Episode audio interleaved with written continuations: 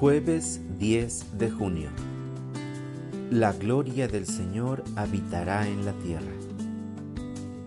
Lectura del Santo Evangelio según San Mateo.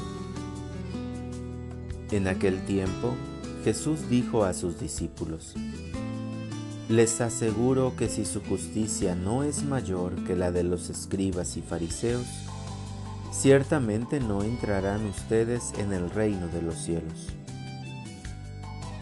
Han oído que se dijo a los antiguos, no matarás, y el que mate será llevado ante el tribunal. Pero yo les digo, todo el que se enoje con su hermano será llevado también ante el tribunal. El que insulte a su hermano será llevado ante el tribunal supremo, y el que lo desprecie será llevado al fuego del lugar de castigo.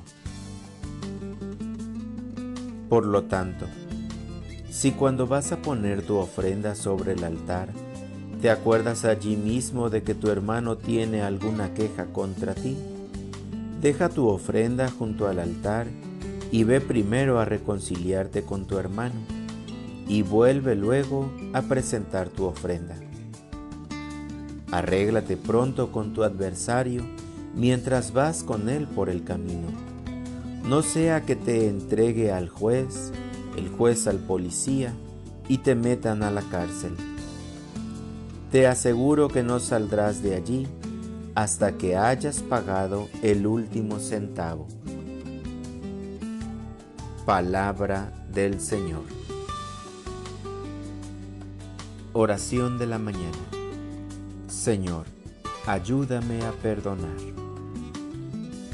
Señor, Hoy de una manera especial, quiero agradecerte la oportunidad de abrir una vez más los ojos.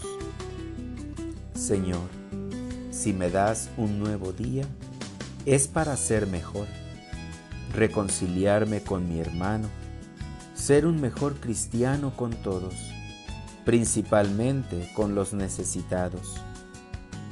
Señor, hoy me doy cuenta por medio del Evangelio de este día, de cuidar que las relaciones con los demás sean respetuosas, cordiales, amistosas, llenas de buena voluntad para todos.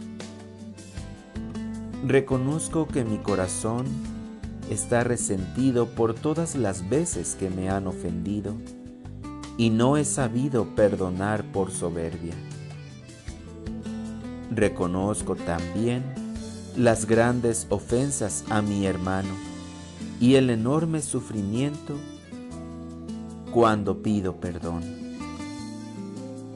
Quiero practicar la bienaventuranza, ser misericordioso para encontrar misericordia.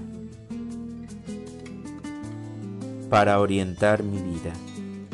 Señor, que en este día, antes de ir a presentar mi ofrenda a ti, pueda ir a reconciliarme con mi hermano, con aquel que he ofendido, con aquel que he calumniado, con aquel que no puedo perdonar.